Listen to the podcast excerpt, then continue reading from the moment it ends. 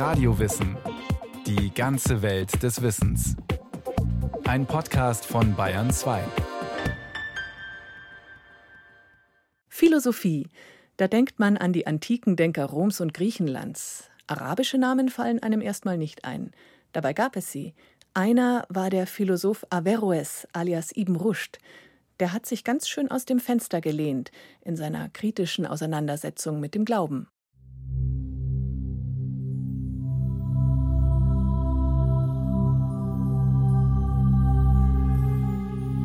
Das Erstaunlichste an der arabischen Philosophie ist für die Europäer immer noch, dass es sie gibt. Spottete ein Journalist im Jahre 1998 als überall in Europa und der arabischen Welt Kongresse und Gedenkfeiern zum 800. Todestag von Averroes veranstaltet wurden.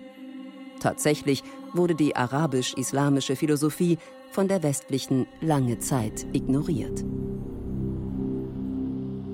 Diese Ignoranz war Programm.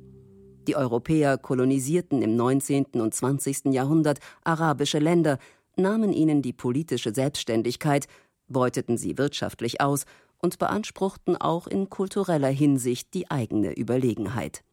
Das gilt, trotz gelegentlicher Verklärung des Orients, auch in der Philosophie.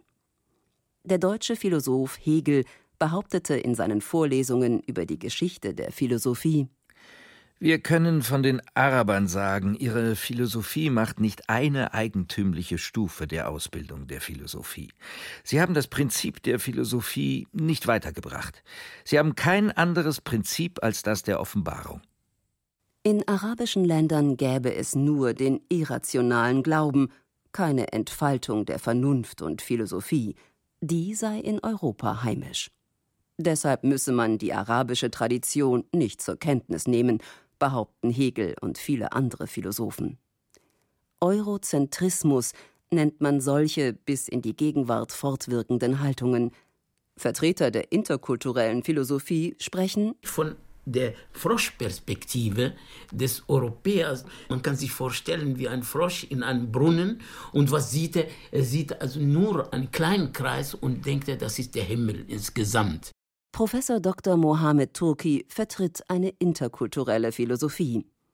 Er lehrte Philosophie an verschiedenen deutschen und tunesischen Universitäten und plädiert dafür, diese Froschperspektive zu verlassen und im Rahmen einer interkulturellen Philosophie den ganzen Himmel zu betrachten. Allein die Tatsache, dass die arabisch-islamische Philosophie die wichtigsten Schriften der antiken Denker wie Platon, Aristoteles, Plotin und die Atomisten, ich will nur kurz nennen, also übernahm und in die eigene Weltanschauung integrierte, hat dieses Erbe nicht nur bewahrt und weiter vermittelt, sondern auch durch Kommentare wie von Ibn Rushd bereichert und weiterentwickelt, so dass es später in anderer Form nach Europa gelangte. Ibn Rushd wurde im christlichen Abendland nicht unter seinem arabischen Namen bekannt, sondern unter dem Namen Averroes. Einige Stichworte zu seiner nicht vollständig rekonstruierbaren Biografie. Geboren 1126 in Cordoba, im damals islamischen Andalusien, Spanien. Gestorben 1198 in Marrakesch, im heutigen Marokko. Ibn Rushd war Rechtsgelehrter, Arzt und Philosoph. Er stammte aus einer politisch einflussreichen Juristenfamilie. Vater und Großvater waren Richter, er selbst auch. Einige Anmerkungen zur damaligen Kultur und Gesellschaft. Im 12. Jahrhundert beherrschten verschiedene islamische Herrscherhäuser Teile Spaniens und den Maghreb. Sie gewährten weitgehende religiöse Toleranz. Die Sprache der Gebildeten war Arabisch. Cordoba war eine der größten Städte der damals bekannten Welt, verfügte über Krankenhäuser, ein Abwassersystem, verschiedene Bibliotheken. Die größte soll einen Bestand von 400.000 Bänden gehabt haben. Zum Vergleich, eine große Klosterbibliothek in Italien oder Frankreich verfügte allenfalls über ein paar hundert Bände.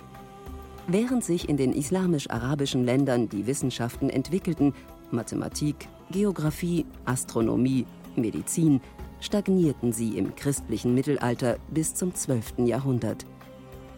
Politisches, wirtschaftliches und kulturelles Zentrum war Bagdad. Von den jeweiligen Herrschern finanziert, sammelten, übersetzten und kommentierten Gelehrte die Texte griechischer Philosophen und entwickelten auf dieser Basis ihre eigenen Philosophien.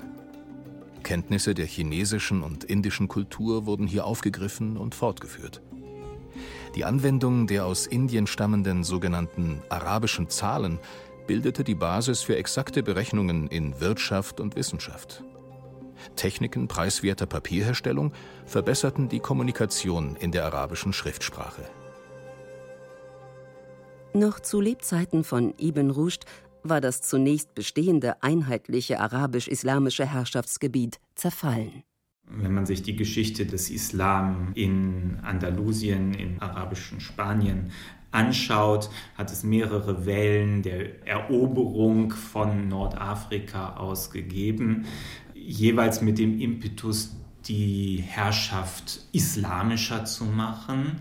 Und das waren immer Versuche, ja, einerseits mit einer gewissen Ideologie verbunden, aber natürlich auch mit einem Machtinteresse, Machtanspruch. Und das wurde motiviert durch die Berufung auf einen reineren Islam.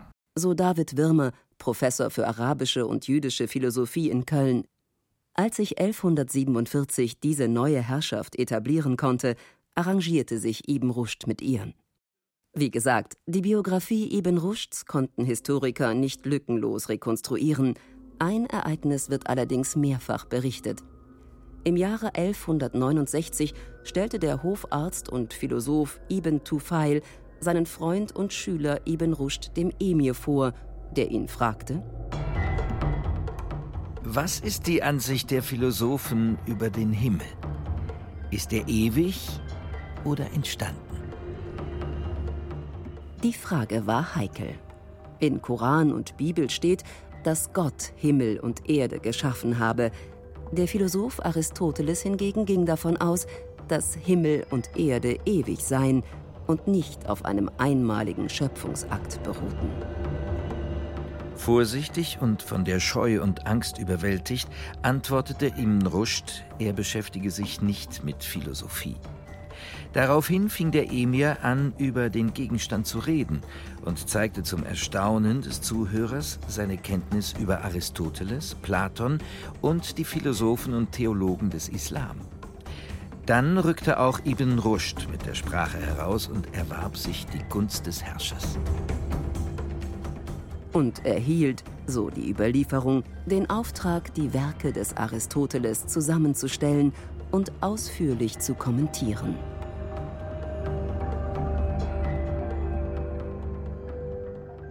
Viele Schriften der griechischen Philosophen waren bereits seit dem 9. Jahrhundert in Bagdad übersetzt worden. Dort gab es syrisch-christliche, jüdische und islamische Gelehrte, die die altgriechische Sprache beherrschten. Es gab konkurrierende Übersetzungen, konkurrierende Übersetzungsstile und eine große Sorge und Sorgfalt des Ibn Rushd in seiner Auseinandersetzung mit Aristoteles bestand darin, den Text zu klären, also aus diesen Übersetzungen zu rekonstruieren, Versionen zu vergleichen, um ein möglichst genaues Verständnis dessen äh, zu gewinnen, was Aristoteles geschrieben hatte. Diese Aufgabe übernahm nun Ibn Rushd auf verschiedenen Ebenen einen kurzen Kommentar, der wirklich nur eine Zusammenfassung des Inhaltes, also der äh, jeweiligen Schrift, dann ein mittlerer Kommentar mit erweiterten Erklärungen und, und ein großes Kommentar, wo er also richtig mit Aristoteles sich auseinandergesetzt hat. Für Ibn Rushd ist Aristoteles der Vollender der bisherigen Philosophie. Dass er sie vollendet hat, ergibt sich daraus, dass niemand von denen, die nach ihm gekommen sind, bis zu unserer Zeit, und das sind nahezu 1500 Jahre, dem, was er gesagt hat, etwas hat hinzufügen können, was der Aufmerksamkeit wert wäre. Kurzum, Aristoteles war für Ibn Rushd das Maß aller Dinge. Doch Ibn Rushd lebte in einer islamischen Gesellschaft, und Aristoteles Philosophie widersprach wesentlichen Aussagen des Koran. Um diese Widersprüche aus der Welt zu interpretieren, differenziert Ibn Rushd zwischen einer theologischen und einer philosophischen Herangehensweise an die Offenbarung. Ibn Rushd versicherte, Theologie und Philosophie, Offenbarung und Vernunft streben auf verschiedenen Wegen nach derselben Wahrheit. Die Wahrheit sei letztlich ungeteilt die gleiche Wahrheit für Theologie und Philosophie. In seiner Schrift Die entscheidende Abhandlung wandte er sich gegen islamische Gelehrte, die behaupteten, dass die Philosophie nicht nur überflüssig, sondern auch gefährlich sei. Er stellt die Frage Ist die Philosophie von der islamischen Satzung verboten, erlaubt oder befohlen? Um die Frage beantworten zu können, greift er zunächst auf den Koran zurück und zitiert Passagen, aus denen klar werden soll, dass die koranische Offenbarung dem Menschen geradezu befiehlt, sich mittels Vernunft im Glauben und in der Welt zu orientieren. Überlegt, o ihr, die ihr Einsicht habt. Dies sei, so Ibn Rushd, ein unmissverständlicher Beleg dafür, dass der Mensch verpflichtet sei zum Gebrauch logischen Denkens. Haben Sie nicht betrachtet das Reich der Himmel und der Erde und die Dinge, die Gott geschaffen hat? Darin sieht Ibn Rushd die Aufforderung, sich dem Studium der Dinge, also der Natur, zu widmen. Im Koran findet er zahlreiche Indizien dafür, dass es Gott gewollt sei, die Natur zu erforschen und sich mit Hilfe der Wissenschaften in dieser Welt zu orientieren. Ibn Rushd schlussfolgert, es sei die Pflicht des Menschen, die seienden Dinge mit dem Intellekt zu betrachten und über sie nachzudenken.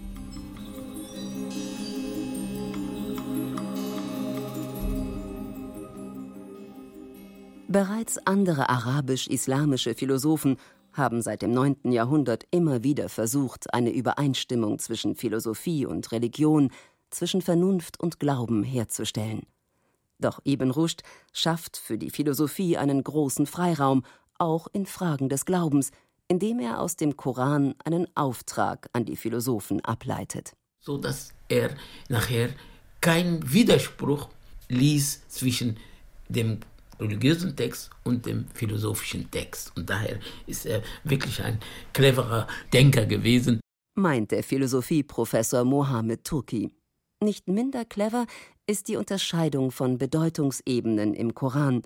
Es gäbe Passagen, die seien unmissverständlich und eindeutig.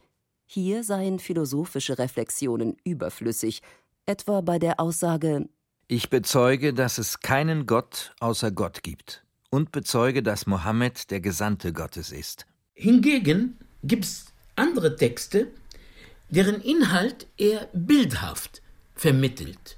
Aus dem Text, aus dem Koran zum Beispiel, und sagt, und Gott sitzt auf seinem Thron. Wie ein Mensch, der auf seinem Stuhl sitzt und also und herrscht. Da gibt es einen Spielraum für Interpretation. Und für diese Interpretationen seien die Theologen und Geistlichen zuständig. Ihre Aufgabe sei es, die bildhaften, die metaphorischen Textstellen zu erklären. Doch neben den unmittelbar verständlichen und den bildhaften Passagen in der Offenbarung gäbe es eine dritte Bedeutungsebene.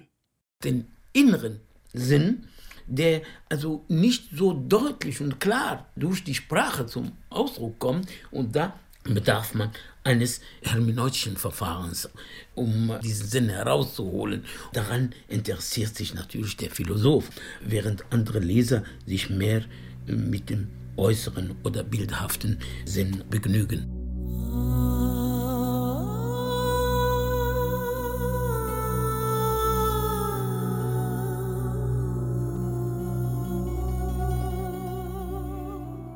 Für diesen tieferen inneren Sinn sei die Philosophie zuständig, eine Philosophie, die sich am Denken Aristoteles orientierte. Damit stellt Ibn Rushd alias Averroes die Philosophie über die Theologie. Das haben die Theologen, die islamischen und vor allem die christlichen, als sich dieses Denken später im christlichen Abendland verbreitet, als Ketzerei verurteilt. Die Schriften von Ibn Rushd alias Averroes wurden im 13. Jahrhundert von vielen Philosophen im christlichen Mittelalter begeistert rezipiert. Die Kirche und ihre Theologen verdammten sie. Das belegt indirekt die Auffassung von Ibn Rushd, dass der uneingeschränkte Gebrauch der Vernunft nichts für Theologen und schon gar nicht für die Masse sei.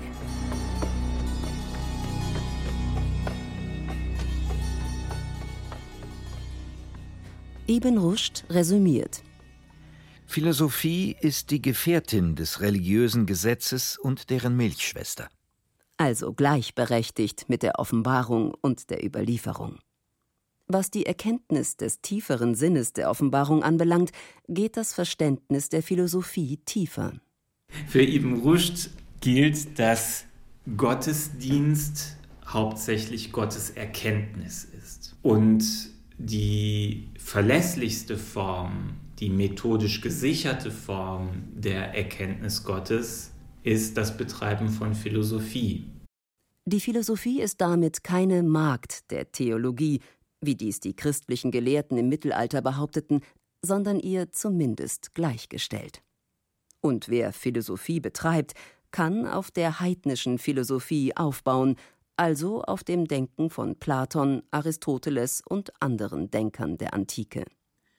Wir überlegen das, was Sie darüber gesagt haben und was Sie in Ihren Büchern niedergelegt haben.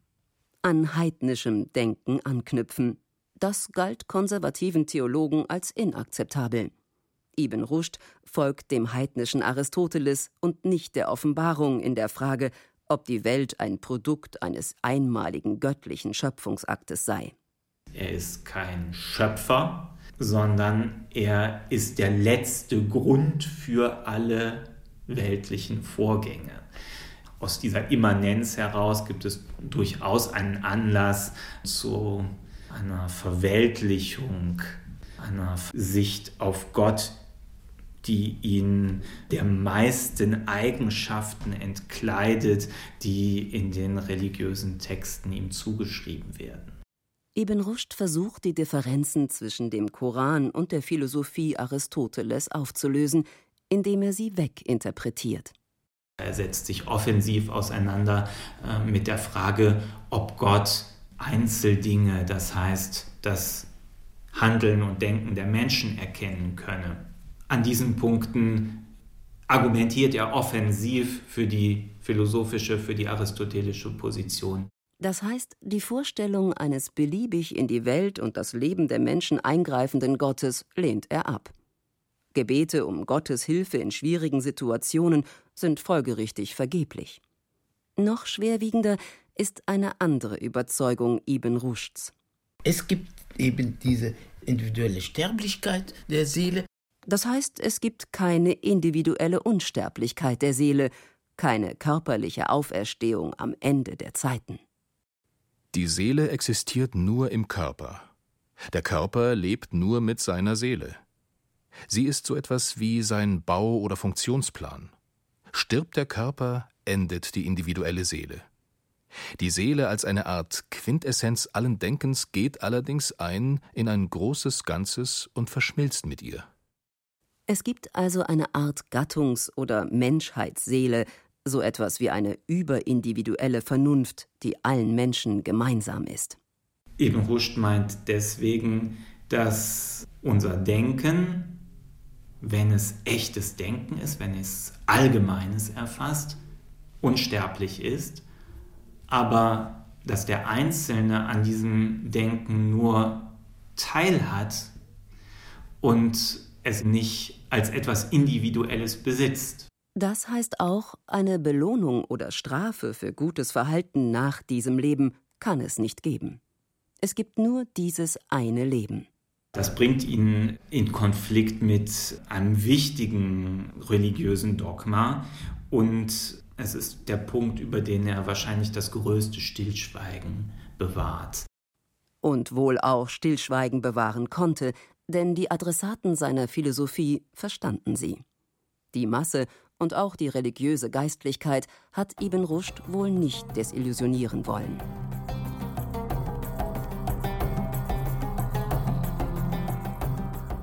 Einige Worte zur Biografie. 1182. Ibn Rushd wird offizieller Hofarzt im heute marokkanischen Marrakesch. Er verfasst weiter intensiv Aristoteles Kommentare und entwickelt auf dieser Basis seine eigene Philosophie. 1195. Ibn Rushd fällt bei den damaligen Herrschern in Ungnade. Verbannung nach Lucena in Andalusien. Warum genau, darüber gibt es nur Spekulationen. Wahrscheinlich war er ein politisches Bauernopfer, das man den Konservativen brachte. Seine Schriften wurden konfisziert und verbrannt. Im Edikt des Kalifen heißt es: Gott hat das höllische Feuer für die bestimmt, welche lehren, die Wahrheit könne durch die Vernunft allein gefunden werden. Ibn Rushd wurde schnell an den Hof zurückgeholt. 1196, 97 Rehabilitierung, Rückkehr nach Marrakesch. 1198 Ibn Rushd stirbt. Hinterlassen hat er ein umfangreiches Werk. Es wurde zunächst vor allem im christlichen Kulturkreis rezipiert. Ins Lateinische übersetzt wurden seine Schriften an den entstehenden Universitäten in Frankreich und Italien lebhaft diskutiert. Ibn Rushds Thesen jedoch, vor allem die zur Entstehung der Welt und zur Sterblichkeit der individuellen Seele, wurden bei Androhung der Exkommunikation verboten. Trotzdem verbreitete sich sein Denken. Seine Aristoteles-Kommentare prägten die christliche Philosophie und Theologie des Mittelalters. Anders im arabisch-islamischen Kulturkreis, hier blieb er lange Zeit vergessen.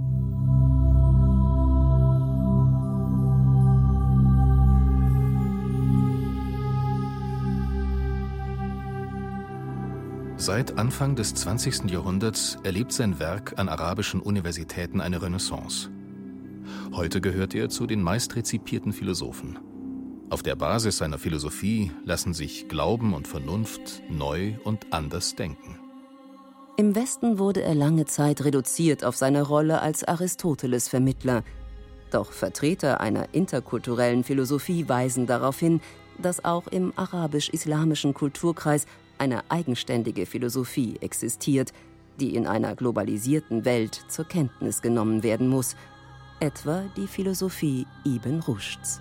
Sie ist ein Vordenker der Aufklärung. Und ich bin überzeugt, dass die Ansätze von Ibn Rushd in der Tat ein Teil der Aufklärung vorweggenommen haben, indem sie auf die Vernunft erstes gesetzt haben, um also den Menschen auch verantwortlich zu machen für sein Handeln, für sein Denken und für sein Glück auch. Das sind nicht mehr die theologischen Thesen, die hier herbeigeführt werden, sondern die philosophischen, aber mit einem weiten Blick auf die Zukunft.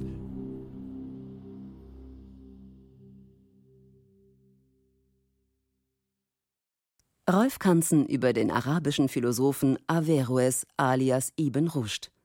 Das war ein weiterer Radiowissen-Podcast aus der Philosophie. Regie führte Frank Halbach. In der Technik waren Helge Schwarz und Florian Fahrenschon. Es sprachen Stefan Merki, Christian Baumann und Claudia Obschat-Minges. Redaktion Bernhard Kastner